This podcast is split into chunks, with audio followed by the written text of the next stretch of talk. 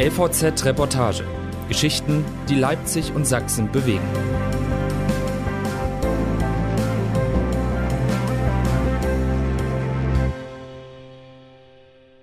Das Ende der Plastiktüte von Fabienne Küchler.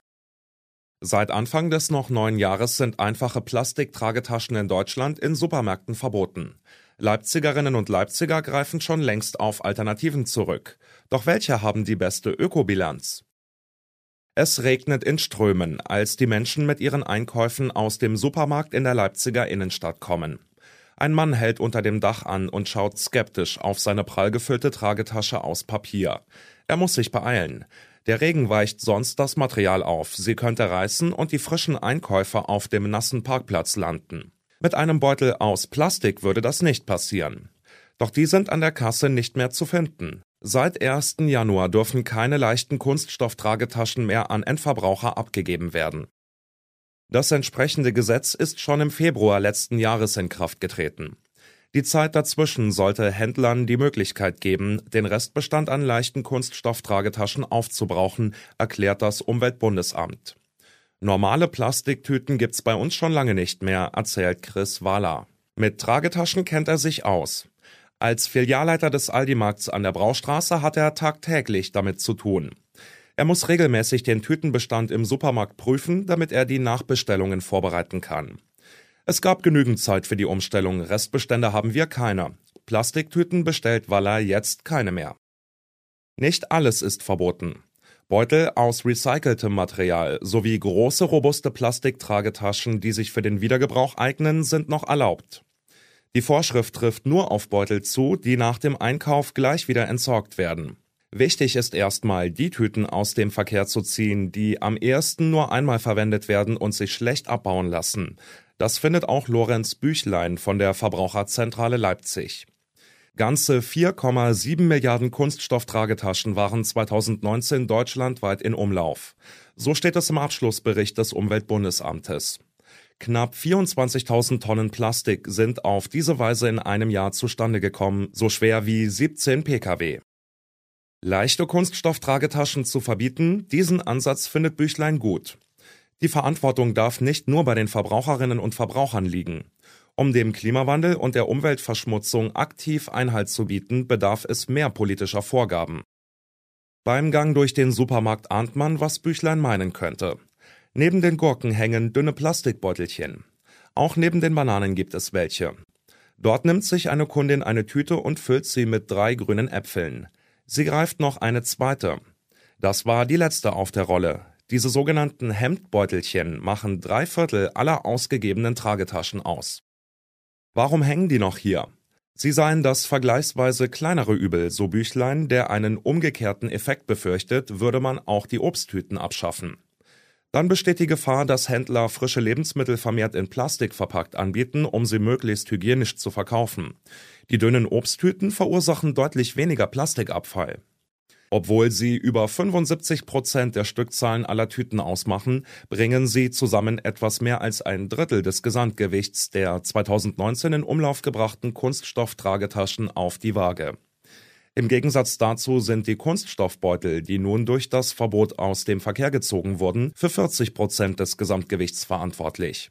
Für die gleiche Fläche wird bei der Herstellung dieser leichten Tragetaschen aufgrund ihrer dickeren Wandstärke dreimal mehr Plastik verwendet als bei den Obsttütchen, so das Umweltbundesamt. An der Kasse steht man derweil vor der Qual der Wahl. Baumwollbeutel, Tragetasche aus Papier oder doch die große Tüte aus recyceltem Plastik? David Primov und seine Freundin umgehen diese Entscheidung und bringen sich ihre Tragetaschen einfach selbst mit. Der kleine Kofferraum seines schwarzen Autos birgt ein ganzes Sammelsurium an Beuteln. Stolz präsentiert der 22-Jährige seine Tütensammlung. Große braune aus Papier, breite blaue aus recyceltem Kunststoff, kleine bunte aus Polyester. Die haben wir immer dabei. Die Beutel mehrfach zu verwenden sei für ihn selbstverständlich, erzählt er, während er eine Tragetasche nach der anderen mit seinen Einkäufen befüllt. Ich finde es richtig, dass es die Plastiktüten nun nicht mehr gibt. Viele haben die an der Kasse mitgenommen und danach weggeworfen. Das ist überhaupt nicht gut für die Umwelt. Die dünnen Obsttüten sollte man auch gleich mit verbieten. Obst und Gemüse wasche man zu Hause sowieso nochmal ab. Während das junge Paar unter der Kofferraumklappe im Trockenen steht, sucht Mandy Thielsch unter dem Dach eines Einkaufshauses Schutz vor dem Wetter. Vor ihren Füßen stehen zwei große, gut gefüllte Papiertüten. Beutel jeder Form und Größe gibt es nicht nur im Supermarkt, sondern auch im Einzelhandel. Sie ist in Leipzig zu Besuch und habe sich spontan zum Shoppen entschieden, bevor ihr Zug zurück nach Hamburg fährt. Eigene Beutel habe sie sich deswegen nicht mitgebracht, da musste sie eben auf die Papiertasche an der Kasse zurückgreifen. Diese Tüte besteht aus Papier aus verantwortungsvollen Quellen, steht auf den Beuteln der 33-Jährigen geschrieben. Daneben prangt ein vielversprechendes Umweltsiegel. Gut fürs Gewissen, mehr aber auch nicht. Papierbeutel schneiden hinsichtlich ihrer Ökobilanz nicht so gut ab, wie man vermutet. Sie stellen eine größere Belastung für die Umwelt dar als andere Alternativen. Für die Herstellung von Tragetaschen aus Papier ist eine Menge Energie und Material nötig. Sie werden aber in der Regel nur einmal verwendet, da sie besonders bei Feuchtigkeit leicht reißen können, erklärt Eugen Herzau, Professor an der HTWK. Dieses Schicksal könnte auch die Shoppingbeutel der Hamburgerin ereilen, sie sind vom Regen schon ganz nass. Während sich Thielsch mit ihren Tüten unterstellt, sich und den Einkauf vor dem Wolkenbruch schützt, eilt eine Familie durch den Regen. Ihre Einkäufe haben sie in großen Kunststofftaschen verstaut. Das schlechte Wetter kann ihnen nichts anhaben. Diese Kunststofftaschen überzeugen auch mit ihrer Ökobilanz. Zumindest wenn sie aus mindestens 80 Prozent recycelten Materialien bestehen. Sie sind aufgrund ihrer Beschaffenheit viel länger Teil des Kreislaufs und können viele Male wiederverwendet werden, erklärt Herzau, Experte für Verpackungstechnologie und Nachhaltigkeit. Auch Taschen aus Baumwollstoff seien nachhaltige Möglichkeiten, wenn man sie oft genug verwendet. Erst nachdem man sie 100 Mal benutzt hat, schneiden auch diese Tragetaschen mit einer guten Ökobilanz ab. Diese wird auch davon beeinflusst, wie häufig man die Taschen wäscht.